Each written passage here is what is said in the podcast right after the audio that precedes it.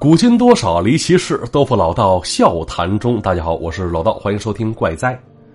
这感冒了两天，今天见好，赶紧过来录音来了。想必大家等急了吧？哎，其实从咱们这档节目开播以来，一直不断的有朋友希望我能讲述一些吓人的故事。当然，就像那句话说的，最精彩的永远是生活。嘿，影视剧，那也是源自于生活的一种表现形式罢了。所以，要想体会真正的恐惧，嘿，你可以从生活当中去寻找去嘛。啊，比方说教室后门那窗户上那张班主任的脸，嘿，曾经多少人被那吓得是脸色惨白、双腿发软呢？那可现如今啊，就这种情况可能一去不返了。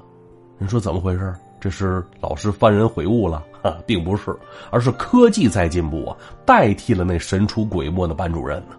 据说啊。就前段时间听说有公司推出一款人工智能系统，教室里安上一个摄像头，系统竟然能分析出学生在上课时的行为甚至表情。具体到什么程度呢？打个比方吧，一堂语文课下来，智能系统统计出王二蛋同学玩手机一次，睡觉零次，趴桌子两次，举手零次，听讲三次。同时，这系统还可以分析出学生的表情跟情绪。什么高兴啊、难过、愤怒、厌恶、困扰、害怕、惊讶等等一些，所以呢，要是在课堂上，但凡对某个老师表现出一丝一毫的厌恶情绪，哎，这老师下课之后立刻能知道，就问你怕不怕？黑科技呀，不禁要问：这群孩子经得起你们这通折腾吗？就如此监视之下，你是嫌学生的压力不够大吗？哎，多少学生之所以上课犯困？说到底，还不是因为讲台上那老师讲的不够生动、不够吸引人吗？当然，这也不是站着说话不腰疼。就曾经我上大学的时候，亲身的经历，一堂选修课还是哎，结果吸引来的同学都能排到教室门外去，好多没选上的也来听课了。为什么？这是因为有人在监视，在强迫我们去听课吗？当然不是了，这还不是老师的人格魅力还有教学水平在这摆着呢吗？当然，有人会说了。我都毕业好几年了，哎，这跟我没什么关系啊！哎，试想一下，你们单位或者公司安装完这套系统之后，你自己的生活，当初安装钉钉的时候啊，已然几多抱怨了，就此时来个三百六十度无死角监控，哎，怎么有种监狱风云的味道呢？当然，技术没有错，错就错在运用它的人啊。同样是类似的技术啊，天眼系统，你看嘛，在抓逃啊，还有这个打拐寻亲方面做出很大的贡献，那是不可小觑的。这才叫正事儿。闲着没事儿净琢磨那些学生，哎呀，谋求利益的同时，希望能考虑考虑后果啊。哎，所以说吧，但凡是个独立的个体，都不愿意被人监视啊。毕竟监视之下，哪还有什么自由可言呢？但是啊，不知道大家伙曾经有没有过？一种感觉就是什么呢？一个人独处之时，周围不知道是哪儿啊，冥冥之中好像被什么东西一直盯着，以至于浑身不自在。结果四处寻找，周围啥都没有。可是那被人暗中观察打量的感觉，到底是从哪儿来的呀？来听下面这故事。故事从何说起呢？先说追星这事儿。嘿，真可谓是一项经久不衰的业余文化生活呀！但就形式来讲，就今天的追星那些人跟过去可完全不一样了。现在追星、追爱豆那是有专属称谓的，叫私生饭。这个圈层叫做饭圈儿就私生饭跟以前追星族相比，完全不是一个维度的呀。现在那些粉丝对自己爱豆的付出，是其他人无法理解、无法想象的。打个比方，就跟和珅伺候这乾隆爷似的，真是事无巨细，想人之所想，急人之所急呀。同时付出不求回报，完全是靠爱发电的。爱豆出新歌，专辑买买买呀，买到断货为止，为爱豆打榜，一路刷到头名。与此同时，这些粉丝跟自己爱豆的距离也要无限度的接近。那得知爱豆的行程，自己不远千里也要前去相见。但与此同时，如果爱豆有些不配合，或者对一些出格的粉丝上前指责的话，嘿这些粉丝会就地转黑呀，甚至破口大骂。啊，曾经有人说了，说自己喜欢某位爱豆，哎，其实并不是把他当成自己的偶像，而是什么呢？是一种养小宠物的心态，靠他取悦自己，甚至不惜深入爱豆的私生活。哎，确实这想法很有代表性。但是呢，却跟当初八零九零年代这个追星的方式大相径庭啊。想当初，我们喜欢的是小虎队，喜欢的是 Beyond 乐队，四大天王。啊，这好像都是七零后的爱豆是吧？啊，真正属于我们那年代的应该是周杰伦，哎，确实很有代表性。我还记得，一旦他推出新专辑，直奔音像行啊，不是买很多啊，只买一张，毕竟钱有限，去买正版磁带去。有条件的还会去看一场他们的演唱会，没闲钱的呢，也会照着磁带附赠的歌词，在每堂课间，哎，嘴里念念叨叨，跟着哼哼，就那劲头啊。要是学英语的话，后来还愁什么雅思啊？哈！而且属于我们那个年代一个独有的爱好是什么呢？就是收集爱豆的海报，然后贴的自己卧室满墙都是。但凡谁来家里做客，看着一墙的他们，嘿，都会竖起大拇指，说一声“潮”啊！而我记得当时啊，我对着一墙的男明星浑身不自在啊，所以呢，我当时卧室里贴的都是朱茵呢、徐若瑄呢。李丽珍呢？邱淑贞呢？啊，这些海报平时也不敢太多贴啊，只有爸妈不在家的时候才会拿出来贴上去，好好欣赏一番啊。当然了，我们一些比较要好的朋友之间也会互通有无，那自己的珍藏自然是不能见人了。嗯，呃，结果呢，当时我记得那是一个暑假，我们班有个叫大勇的啊，长得有点像谁呢？有点像大聪明。哈，这家伙有一天把我们几个关系不错的都叫到一起了，将他自己的珍藏往地上一摊，让我们自己选，白送。我们一看哟，这老小子这几年没少攒嘛，而且里边清一色的都是女明星，什么叶子妹、钟丽缇、温碧霞，还有几张日本的，完全叫不上名字来。于是我们几个是见者有份到最后大勇是一张不留，那我们也是非常纳闷我说当时啊。他们家刚刚搬家，距离我们几个相比以前要远一些，但也没太远。他就说想以此给我们留点念想。那我们就说了，以后也不是见不着面了。但是他却摆摆手，没说别的。啊，我们呢自然也没多想。啊，结果几年之后，这些人毕业多年再次相聚，就有人提起了当初这件事儿了。而大勇这才笑着说出了实情了。原来呀，当初哪有那么好心眼儿？将那些珍藏海报倾囊相送，那是因为别的原因。要说原先大勇家住的房子也不大，三口之家挤在一个大单间里，哎，所以他爹他妈成天张罗着要换房子啊。之后呢，相中一套套间因此还跟亲戚借了不少钱，然后顺顺利利搬进了新居的。话说之前这大勇一直跟着爹妈一起睡，说这么大孩子，别说爹妈不方便了，大勇自己也不方便了。所以这次搬家，对他们一家三口来说，真可谓是欢天喜地啊！放了好几挂鞭啊！因为从此之后，这大勇终于有自己的房间了。大勇说了：“说新家一进门，哎呦，自己有点被惊着了。这么大的房子，以前都是羡慕别人家的，而如今自己要生活在这儿了，他当然是兴奋不已了。单说卧室就有俩，一大一小。除此之外呢，还有一间小屋。哎，那间屋子啊，没窗户，有点阴。”大白天不开灯也是漆黑一片。搬进来之后，他爹就准备买个书架子要放在里边啊，把这间小屋变成一个书房，目的是大勇在这儿学习也不受打扰。于是呢，一切按部就班，很快一家人就适应了新的环境了。哎，每天晚上大勇都回那间房里去学习去。说实话，这门一关，这小子有没有学习，爹妈也不清楚。据别的同学说啊。当初有本杂志特别火，叫《茶余饭后》。大勇这小子是期期必买。当初大勇家房子小，所以买完看完之后就扔了。但自从这老小子搬家之后，他就从来没扔过这本杂志。估计啊，是找着地方藏着了。啊，结果呢，有这么一段时间，他妈妈去他姥姥家伺候老人去，家里只有他跟爸爸俩人。有天晚上啊，他爸在那边看电视呢，隐约间大勇能听到阵阵的鼾声从厅里传过来。看样是晚上喝了点酒，这会儿睡着了。于是呢，大勇在书房里继续关着门看着书。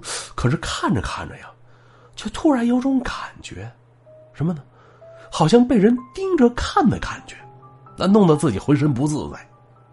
那起初他以为他爸透过门缝检查他学习呢，可这会儿屋外的鼾声依然是一阵接着一阵的呀，而且自己房门紧锁，关的严实合缝的，不可能是自己爸爸呀。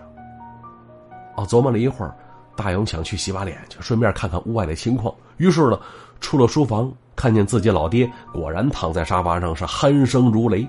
那家里除了他俩，再没别人了。于是放下心的大勇再次回到书房，继续看起了书。可是没过一会儿啊，就那种奇怪的感觉又出现了。他猛然一回头，看向了门的方向，那里自然是没人了，啊，只有一卷挂在门上的海报。啊，其实说是海报，多少不太准确。不知道听节目的朋友当中啊，有多少人知道什么叫挂历的？那简单说，这挂历啊，就是一种看日期用的一个东西。一卷十二页，每页都是广告纸，特别厚实。里边呢，除了日期，主要是一张张的海报。有些主题是汽车的，有些是风景的。而大勇家那卷挂历呢，是美女的，哈，一个个金发碧眼，身穿比基尼，或是俯卧沙滩，或是岸边踏浪。每一次关门，这大勇总能欣赏一下这些美女。毕竟这卷挂历已经过期一年了，哈，现如今依然挂在他这房间的门后边，那是大勇的坚持。再有呢，就是他爹妈一直没发现，毕竟这间屋子只有大勇进来才会关门，别人也确实发现不了。而此时啊，这大勇深切的感觉到，就这股被人监视的感觉，好像就来自那扇门上。确切的说，就是那卷挂历上的美女，好像一直在盯着自己看呢。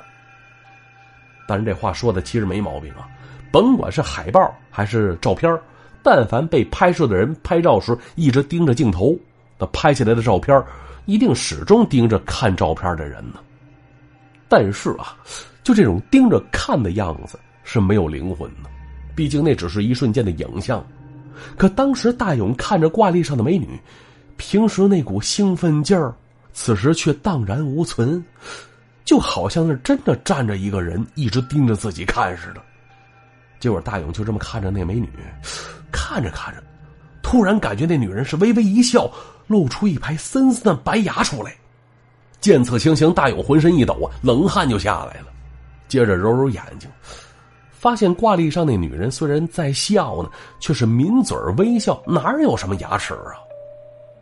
缓了一会儿，大勇又去洗了把脸。等再次回来，就刚才那种奇怪的感觉，哎，突然没那么强烈了。他就想着，估计是这段时间有点疲惫了吧，没休息好的缘故。行吧，今天作业写完之后就赶紧睡觉吧。于是大勇转过身继续忙活着。结果没过一会儿，哎，只听到旁边传来沙沙的声音。大勇转头一看，啊，只见那卷挂历正对着自己的那页美女，竟然从上面的根部一点点撕开了。那感觉就好像有个人站在门边，想把那页挂历扯下来似的。当时大勇吓得是一声不敢吱啊。眼睁睁看着这一切，结果那页挂历撕着撕着，随着大勇转过头来，那撕扯动作竟然停下来了。一瞬间，这屋子里是无比的安静了。片刻之后，只听“撕啦”一声，那页挂历齐根被扯了下来，然后就像片树叶似的，安静的落在了地上。可看到这一切的大勇，哪里安静得了啊？是一声大喊，引得他爸从睡梦中惊醒，跑了过来。而大勇跟自己亲爹说了一通，当爹的半天没听明白，之后啊，却只说孩子胡说八道。继而又问大勇说：“这挂历去年呢，怎么还挂着呢？你小子是不是有什么想法啊？”哈，于是呢，就当天晚上 那卷挂历被他老爸收起来了。看来这当爹的也没舍得扔，毕竟那个年代啊，娱乐项目并不是特别丰富多彩啊。而当天晚上，大勇做了个梦，梦见挂历里那个美女啊。从画里出来了，把他吓得够呛啊！结果我们几个听到这儿直撇嘴，大骂他：“你别装孙子了，真梦到这些，那他妈也是个春梦啊！你还能害怕喽？你毕竟茶余饭后七七不落的主啊！” 结果大勇笑着说：“说自打挂历被收走之后，就那种被人盯着看的感觉还真就消失了。可是有一点啊，也是从那时候开始，大勇每天晚上都会睡眼着。”什么意思？就是睡梦当中惊坐起，哎，一时间全然分不清现实跟梦境了。接着是一把一把冷汗往下掉啊，把被子都给浸湿了。但醒来之后回想刚才梦的是啥，却完全想不起来了。就这样又过了好几天，这家伙都有点神经衰弱了，结果周末有一天下午，大勇爸妈出门买菜去，哎，留大勇自己在家学习。这家伙想放松一下，于是翻出了这几年珍藏已久的海报美女。哎，这些珍藏他平时啊都压在床褥底下，只有独自在家的时候才会翻腾出来。结果这天这么一翻，竟然发现压在最下边的那张海报手感有点不太对劲儿。于是拿出来一瞧啊，顿时吓了一跳啊！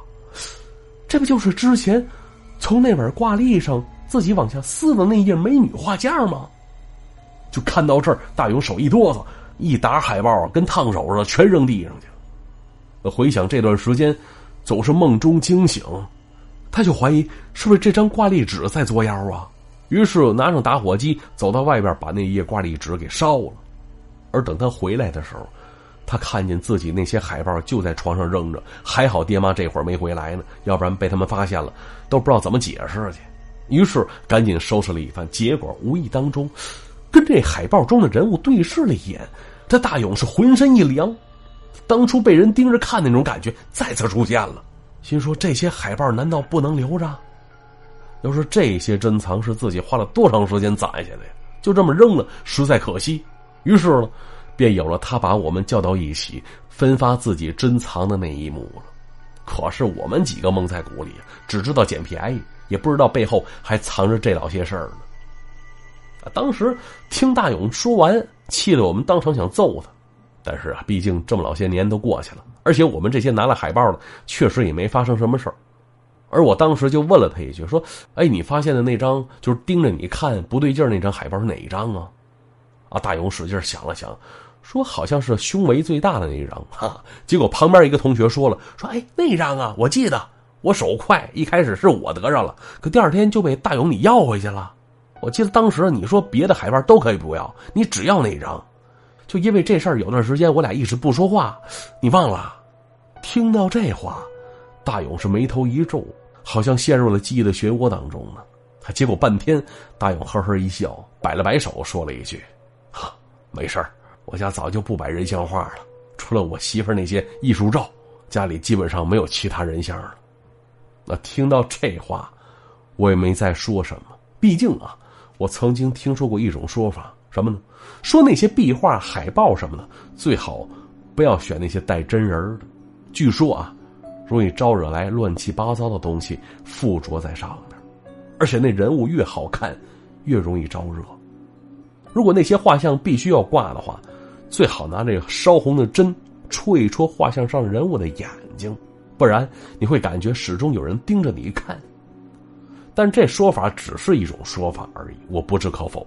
毕竟谁家不在墙上挂照片啊？尤其是那些新婚燕尔的小夫妻，难道每挂一张都要戳一戳自己照片的眼睛吗？那样做反倒会让人感觉不舒服吧？其实就类似的说法啊，还有挺多的。我记得之前还有人跟我说过，说那些纸扎、纸人哎，不能点眼睛。因为一旦点起了眼睛，就会活过来。那正所谓“纸人画眼不点睛，纸马立足不扬踪，人笑马叫皆不听。若是不记阎王请”这种说法。可之前见到那些家中遇白事的，人家门前立着的纸人都是画着眼睛、涂着腮红的，倒也没像这个说法中那样。而这个说法，哎，总感觉在哪儿听说过呀？经人提醒才想起来。这跟那个画龙点睛的说法有点类似啊，所以这些说法真假与否，自是无从考证。但那些生活当中发生的奇奇怪怪的事儿，该作何解释，却没人能说得清楚啊。好了，故事就先讲到这儿，接下来看一下往期的留言板。首先要恭喜骄傲的姿态深色橄榄绿夺得上期节目的王者沙发，恭喜恭喜啊！纳兰晴墨说了，老道很靠谱啊。能给我介绍一个跟你一样靠谱的男朋友吗？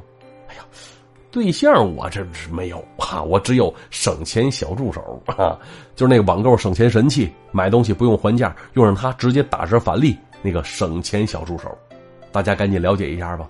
这款省钱神器简单易上手，只要微信添加幺三幺六幺七九六七二幺幺三幺六幺七九六七二幺，添加成功之后，按照步骤是一步步来，你会发现商家商品都不变，变的只有价格，实打实的优惠便宜了。